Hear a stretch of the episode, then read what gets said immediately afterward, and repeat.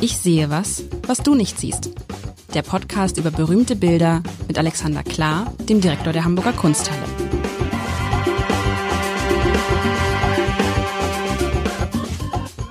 Herzlich willkommen. Mein Name ist Lars Heider und Alexander Klar, der Direktor der Hamburger Kunsthalle, ist braun gebrannt. Das ist die Elbuferwegsonne. nur, nur bis ungefähr der Halsausschnitt. Ah, du musst ja das ganze, die ganze, das ganze Wochenende mehr oder weniger äh, am Strand gewesen sein.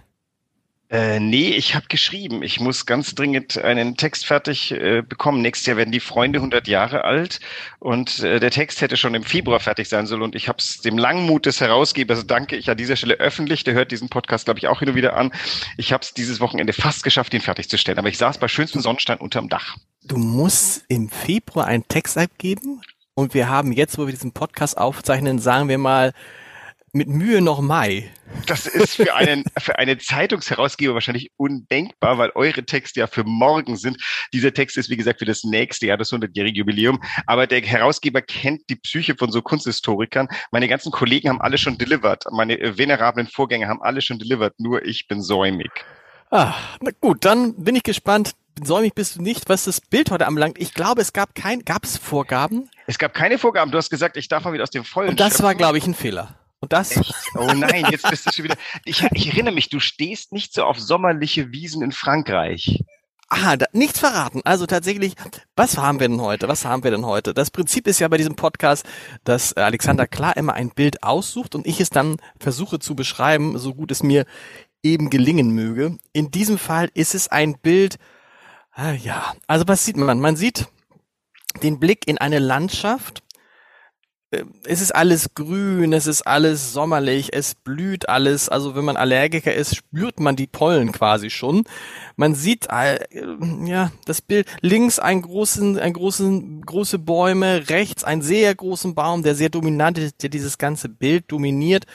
Davor liegt im im liegt im, was ist das, im Gras, ein Gras ist, also hohes Gras, äh, liegt eine, eine Frau in so einem weißen Kleid, mit zwei Kindern, einem Mädchen und einem Jungen. Das Mädchen wendet uns die Rücken zu.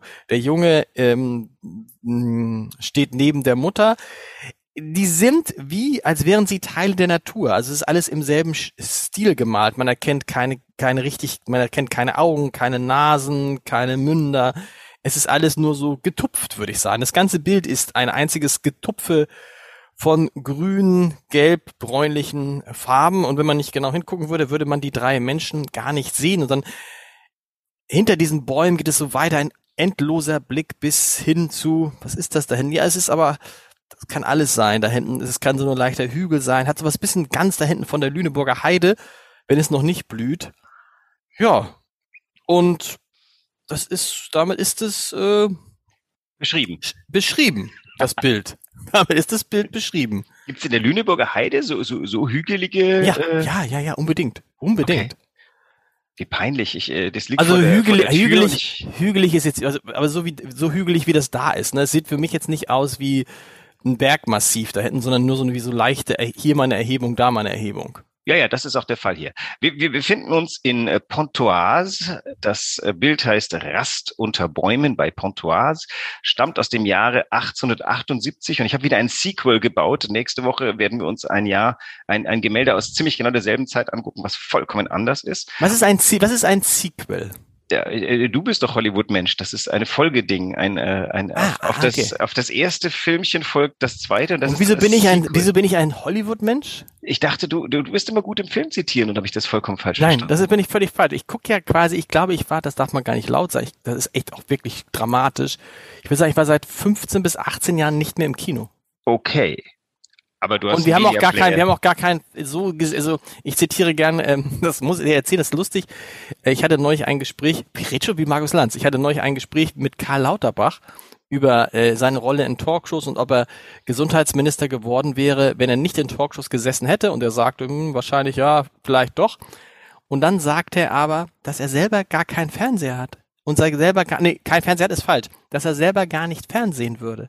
Mhm. Der Politiker, von dem wir alle denken, er ist so viel im Fernsehen wie kein anderer, sieht gar nicht fern, das nur am Rande. Gilt für mich übrigens auch. Ich sehe quasi nicht fern. Aber jetzt wollen wir über dieses Bild sprechen. Genau. Also und den Künstler schuldig noch, das ist Camille Pissarro, einer äh, aus der, also so einer der Herzkünstler aus der Bewegung des Impressionismus. Der ist so auch mit am längsten dabei gewesen. Äh, lustigerweise einer der wenigen, die nicht in einer Akademie vorher waren, sondern Autodidakt, äh, stammt äh, aus von den westindischen Inseln ursprünglich aus einer französischen Familie, ist dann in Paris groß geworden und ist äh, früh zu den, ähm, zu den Impressionisten gestoßen und er ist so der, boah, wenn ich das jetzt sage, kriege ich Ärger, der Techniker, der hat sich interessiert für verschiedene ähm, Methoden des Malens. Und ähm, bevor wir jetzt überhaupt über, nein, du bist ja in das Bild schon eingestiegen, vielleicht mache ich das jetzt nicht so didaktisch. Ich sage nur ganz kurz, also der hat viel ausprobiert, den hat, den hat Malen, den hat die Technik interessiert. Der ähm, ist jemand, der hat jetzt nicht immer groß, dessen Bilder erzählen keine Geschichten, am wenigsten von all denen. Aber das ist ja das, was ich so, was mein Eindruck war. Es ist irgendwie alles getupft in diesem Fall. Ne? Also die, die Menschen hier sind genauso gemalt wie die Natur. Er hat, so eine ja, also das, das Tupfen ist ja das, was wir gemeinhin und sehr oberflächlich mit dem Impressionismus verbinden. Ja. Das ist diese, also wir haben die akademische Malerei, die Flächen malt. Wir haben davor den Kampf der Linie gegen die Farbe, Ingres gegen Delacroix, ganz berühmt, erste Hälfte des 19. Jahrhunderts. Da geht's äh, Disegno und Colore heißt das früher in der Renaissance. Also der große Kampf, wenn es so gibt, der, die, der Battle äh, in der Malerei ist zwischen gute Umrisslinien und, und schlüssige Figuren zeichnen und das Ganze dann kolorieren oder mit der Farbe die richtige Sache anfangen.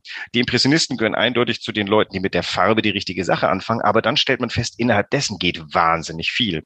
Da geht's von den Flächen von Manet zu den äh, zu diesem wolkigen von Monet und äh, dann später kommt Sisley, äh, kommt Pissarro, äh, Entschuldigung auch noch, kommt, wie heißt das, Seurat, den meine ich, Seurat, der dann den, den Pointillismus erfindet.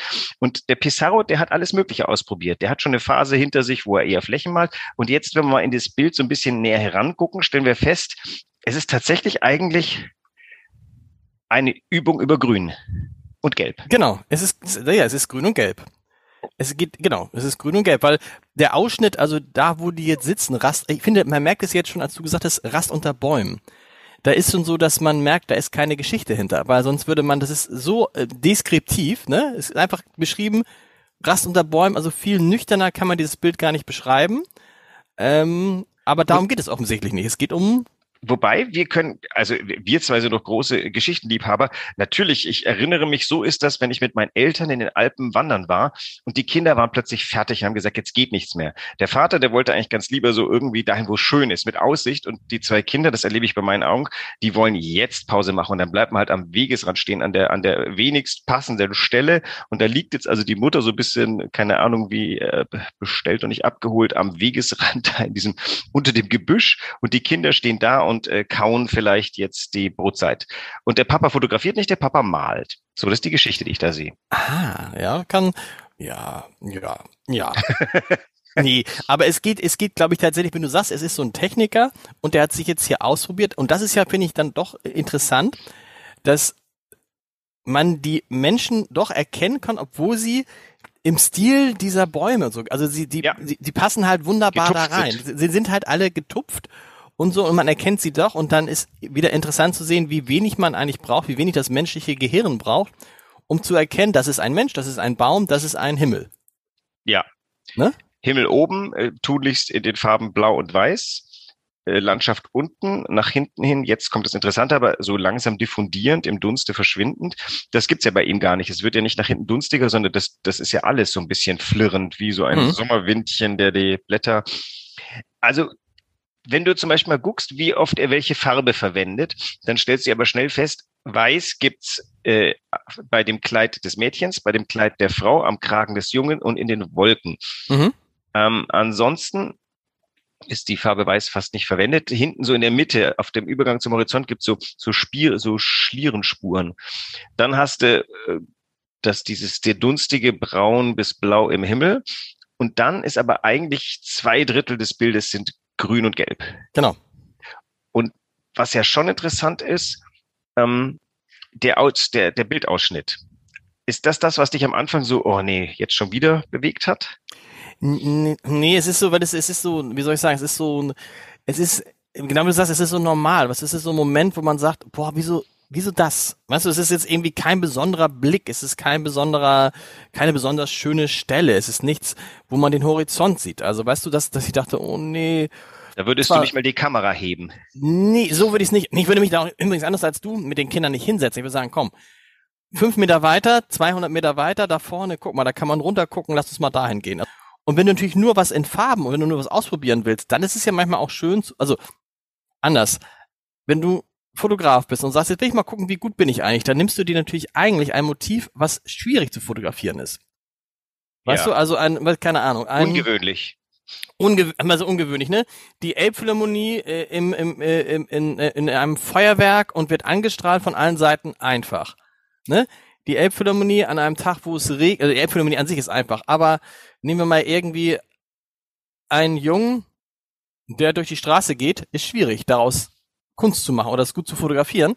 Und so ist es auch eine normale Szene zu nehmen und gucken, was kann ich da schaffen. So, das ist aber jetzt natürlich eine eine Deutung, die bei mir gerade stattfindet. Naja, das kommt natürlich aus deiner Praxis als Künstler heraus. Wenn du dich auf Jungen in der Straße ähm, spezialisiert hast, hast du nach einer Weile heraus, wo muss der stehen, in welcher Nähe zum Objektiv, wie viel Platz muss Straße muss sein. Das ist ja hier bei Pissarro genau dasselbe. Was er, was er tut, ist, er, er, er schafft einen Vorwand, um, um äh, diese Übungen grün und gelb herzustellen. Dazu braucht er natürlich sehr viel Gehölz. Jetzt nur so einen Baum zu malen, ist ihm zu schnöde, weil es geht ja nicht um den Baum. Caspar David Friedrich hätte den Baum, der einsame Baum in der Landschaft, der für den Mann, Menschen steht. Hier ist es, ich will dieses Gehölz malen, aber ich äh, kontrastiere es mit dem Durchblick, den das Gehölz macht. Dadurch wird das Gehölz, ich sage jetzt nicht aufregender, aber dadurch kriegt das einen Kontrast. Und dann hast du auch noch zwei unterschiedliche Formen von Gehölz. Das links scheint mir eher so ein nadeliges oder großblättriges zu sein, weil das so mehr verwischt. Das rechte ist eher so keine Ahnung, da flirren die gelben und dunkelgrünen Blätter da drunter, da wächst irgendwas vor einer Eiche, würde ich mal dem Grün nach sagen. Und diese, das übt er dann. Und das Interessante ist der Übergang über den Menschen. Wenn du da richtig nah mit dem Auge rangehst, stellst du fest, das wird immer abstrakter. Ab irgendeinem Punkt hast du nur noch Farbe da. Das ist das, was ihn interessiert. Das ist das, was auch die Magie dieses Bildes ausmacht. Dieser, der versucht mit Farbe diesen Sommermoment einzufangen, den wir alle eigentlich schätzen. Das ist ja wie Sonnenuntergang. Sommer draußen. Ja, und vor allen Dingen das Interessante ist, dass es, äh, du hast es gesagt, dass es diese Konturen eigentlich gar nicht gibt. Nichts ist konturiert. Also die Blätter sind auch, also normalerweise, wenn man, wenn du und ich jetzt ein Blatt malen würden, dann würde ich es ja so machen, dass ich versuche, eine, eine Kontur zu malen um dieses Blatt und ähm, oder ein Ast oder so. Aber das ist alles nicht. Es ist alles irgendwie nur so angedeutet das, das finde ich interessant bei diesem, bei dieser Frau. Letztendlich, was brauchen wir, um zu verstehen, dass es eine Frau ist? Irgend sowas, was aussieht wie ein Kopf, irgendeine Hand und irgendwas, was äh, aussieht wie ein Kleid. Aber das ist ja, ja. überhaupt nicht in, und wenn man, je näher man reingeht, desto, es ist einfach ein, ein großes Konglomerat von Tupfern. Ja. Und das ist natürlich eine große Kunst, dass daraus dann bei uns, wenn man das dann so sieht, eigentlich sowas entsteht, wo wir sagen, ja klar, so sehen Bäume aus, so sehen große Bäume aus, so sehen naja, Rapsfeld ist es nicht, aber es ist irgendwie ein Feld und so, so sieht eine Wiese aus und so sehen Menschen aus. Und dass es dafür gar nicht dieses, dieses, äh, dieses, dieses scharfe, dieses Detailgenaue braucht. Obwohl Im Gegenteil. Hat er, Im Gegenteil. Das, das ist doch eigentlich das Aufregende dieses Bildes. Wo ist, bei, ist, übrigens bei, ist übrigens bei Buchstaben genauso, ne? Du brauchst ja, das hast, kennst du so Texte, wo, wo ganz viele Buchstaben weggelassen sind, wo man trotzdem versteht, ne? Wenn du, wenn du Portemonnaie, wenn du nur, du brauchst ja nur, oder nehmen wir nur ein Fahrrad. Ja. Fahrrad ist noch einfacher, ne? Da brauchst du ja eigentlich nicht mehr als F-R-A-D. Ja. Weißt du Fahrrad? Vielleicht noch H dazwischen, ja. Nee, brauchst kein ja, genau. Haar. Das Haar brauchst du nicht. Du brauchst Weil kein das Auge Haar. das zusammenbaut. Das Auge baut es automatisch zusammen. Ich finde, man kann es immer gut daran erkennen, wenn Kinder das erste Mal schreiben und die Sachen ja so schreiben, ich weiß nicht, wie das deine Jungs gelernt haben, äh, wie sie es hören. Und ja. dann merkst du ja, okay, da gibt es halt ganz viele Worte, wo ganz viele Buchstaben drin sind, die für das Verständnis des Wortes eigentlich überflüssig sind. Und so ein bisschen ist es hier auch, ne? Wobei man sich, ich mich jetzt frage, ist das jetzt einfacher so zu malen oder ist das schwieriger so zu malen? Wieder noch, der, der Salon, der akademische Maler kann das nicht, weil er hat es nicht geübt. Der hat sich nie dahin bewegt. Das ist ähm, vielleicht der Punkt, wo, wo ich jetzt mal das Jahr 1878 äh, aufbringe. Das ist so ähm, die Impressionisten sind jetzt seit zehn Jahren etabliert, aber sind immer noch so das große Gegenstück zu den akademischen Malern, deren einziges Sinn und Streben ist, Genres zu malen. Da ist entweder das höchste Genre die Historienmalerei, ähm, äh, da gibt's die mythologische Malerei, dann gibt's äh, die exotische Malerei, es gibt Stillleben, es gibt Porträts und ich glaube, jetzt habe ich sie alle durch.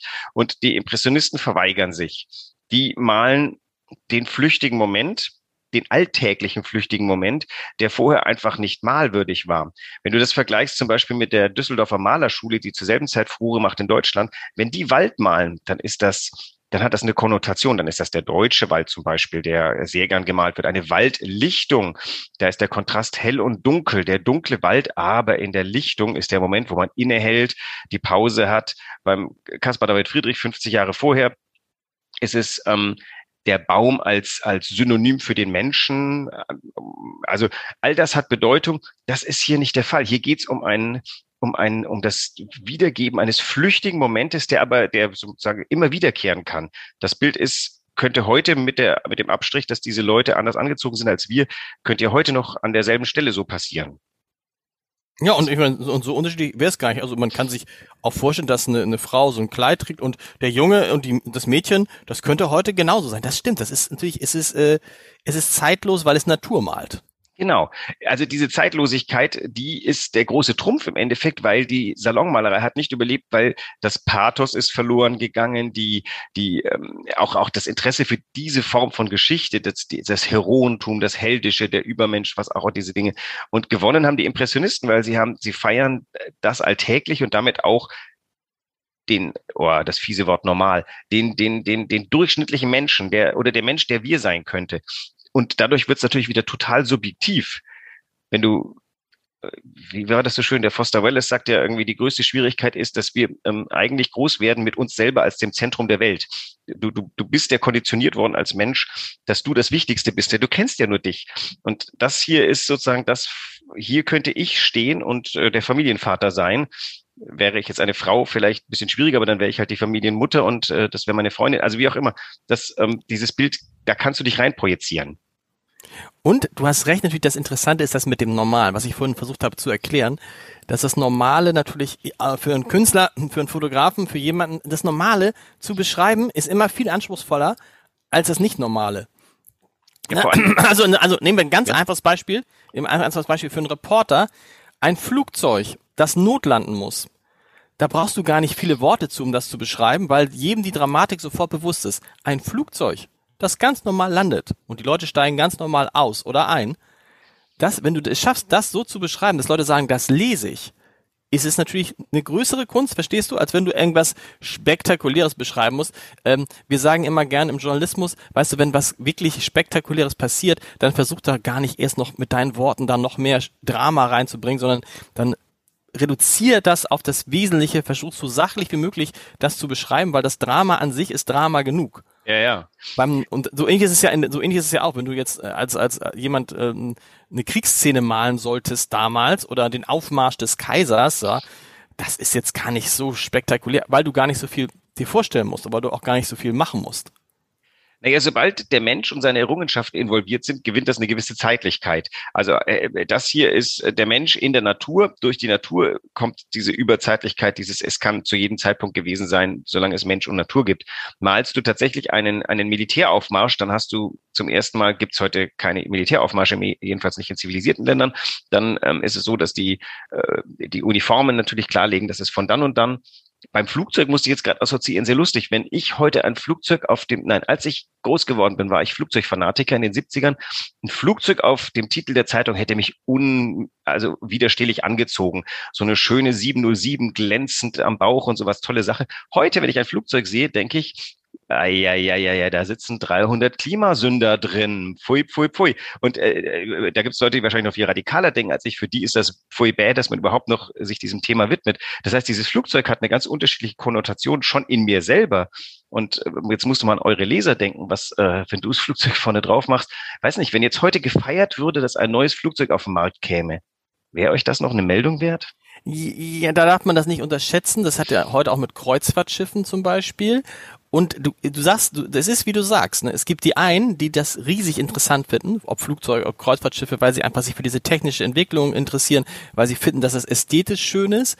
Und es gibt andere, die sofort daran denken, Flugzeug, Kreuzfahrtschiff, Umweltsünder darf man nicht machen und so. Ne? Und vor allem nicht propagieren. Ja, genau. Darf man nicht, weil propagieren das ist ja so, hm, das ist ja, dann ist ja schwierig, weil natürlich auch diese Leute im Zweifel mal in ein Flugzeug steigen, steigen müssen oder so. Die Natürlich, wenigsten, ich auch. Ne? Also äh, und trotzdem denke ich ja schon, dass ich hoppla, ähm, warum ist dieses Flugzeug so gefeatured? Ah klar, weil in Hamburg auch Airbus ist, da hat das Flugzeug nochmal einen höheren Stellenwert. Mir ist übrigens eingefallen, wer nicht auf dieses Bild von uns vom äh, Camille Pissarro reagieren würde. Na? Kinder. Kinder und Jugendliche. Für die ist das tatsächlich irrelevant, weil die nehmen die Natur, wir nehmen die Natur aus einer gewissen ähm, also Natur ist für uns erwachsene Menschen dieser, dieses Gegenstück zu dem, zu der Mühle, in die wir reingedrängt sind. Wir finden Entspannung in der Natur. Also wenn ich mit meinen Kindern wandern gehe, dann sagen die schon auch, das ist aber schön hier oder so. Hm. Aber es ist nicht so schön wie für mich. Also Kinder wandern nicht deswegen nicht gern, weil sie die Anstrengung scheuen, sondern weil das Hartschen durch eine Landschaft halt echt nicht aufregend ist. Guck mal, aber guck mal, da muss man sagen, habe ich mir doch das Kind in mir erhalten, als ich vorhin am Anfang dieses Podcasts sagte, Genau, ja, toll. toll. Oder? Ja, absolut. Ist das ein Zeichen, das ist ein Zeichen dafür, dass ich in mir ruhe? dass du vielleicht, nee, dass du vielleicht jung geblieben bist und ich schon total von der Zivilisation erdrückt. Ich sehne mich nach, ich möchte in Pontoise auf diesem Hügel sitzen und den Pissarro-Blick haben äh, und äh, Pontoise sehen Aber das sterben. ist aber, das ist aber ein interessanter, das ist ein interessanter Punkt, Alexander, irgendwie. Ich glaube, das ist es bei mir. Für mich ist es irgendwie, ja, klar, so sieht, so ist es, aber da bin ich tatsächlich äh, offensichtlich vielleicht von der Zivilisation noch gar nicht so versaut. Ich habe dich aber schon vom äh, Meeresanblick schwärmen gehört. Ja, das stimmt. Ich glaube, wir haben schon über Gebirge gesprochen. Also es ist nicht, dass du davon unberührt wirst. Ich glaube, äh, äh, Aber das, ist ja, das taucht, unspektakulär das, hier. aber das ja, aber nochmal, das taucht ja sozusagen, warum, warum der Meeresanblick, warum finde ich den so großartig, wie wahrscheinlich die meisten? Weil er nicht die Normalität ist in meinem Leben. Bei Bergen ist es noch viel stärker. Das hier aber, ich kann jetzt rausgehen und muss nicht mal zwei Minuten gehen und hab genau, kann dir genau, genau sowas gehst bei mir ums Eck. Ist Und jetzt nix. Ja. Das ist nichts, was du gerne machst. Du wohnst doch, wo du wohnst, damit du genau am Eck Nein, nein, nein, ich meine, ich mag das gerne. Ich ich finde es auch total schön, aber es ist jetzt nicht so, dass ich jetzt in Ohnmacht falle, wenn du mir so ein Bild schickst und denkst, ich bin gespannt, nächste Woche kommt dann so ein ähnliches Bild? Nee, ein Nur- ganz, ganz, ganz anderes, aber aus fast Das ähnliche Jahr. Motiv. Ge- Ach so, Nein, nee. auch nicht das ähnliche. nicht. Nee, im Gegenteil, eine, eine geradezu gewalttätige Landschaft, eine, eine, eine, äh, ach ja, wir lass uns nächste Woche drüber sprechen. Es ist ähm, das absolute Gegenstück dazu von einem ganz anderen Maler aus einer ganz anderen Schule, äh, akademisch tatsächlich und und das krasse Gegenstück dazu und trotzdem äh, glaube ich ist es interessant solche Bilder nebeneinander zu sehen. Bei uns kann man sehr live, man muss drei Räume weitergehen, dann hat man die beiden Bilder nacheinander gesehen. Das ist schon, glaube ich, faszinierend. Mal schauen, ob ich dich dafür gewinnen kann nächste Woche. Und übrigens muss man sagen, wenn man es fotografieren würde, das auch nochmal, ich glaube, dass wenn du diese Stelle, die es ja offensichtlich gegeben hat, fotografieren würdest, der Unterschied wäre nicht groß, oder?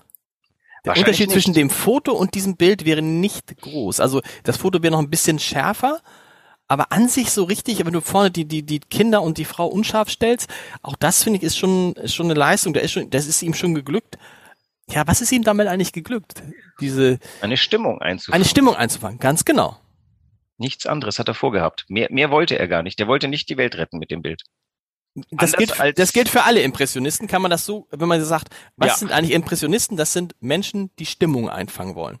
Und Ja. die, und die malen, weil es schön ist und nicht, die malen nicht, weil es, weil es eine Nein, nicht Botschaft weil haben es soll. schön ist, sondern weil es geht, es geht um, es geht auch äh, darum, die Wahrnehmung. Der, der Monet malt äh, 17 Mal die Kathedrale von Rouen in unterschiedlichem Licht, um darauf hinzuweisen, wie die Wahrnehmung unterschiedlich sein. Ja. Es geht um, wie nehmen wir die Welt um uns herum wahr. Und dann kommt das natürlich in Momenten, in Impressionen von Momenten.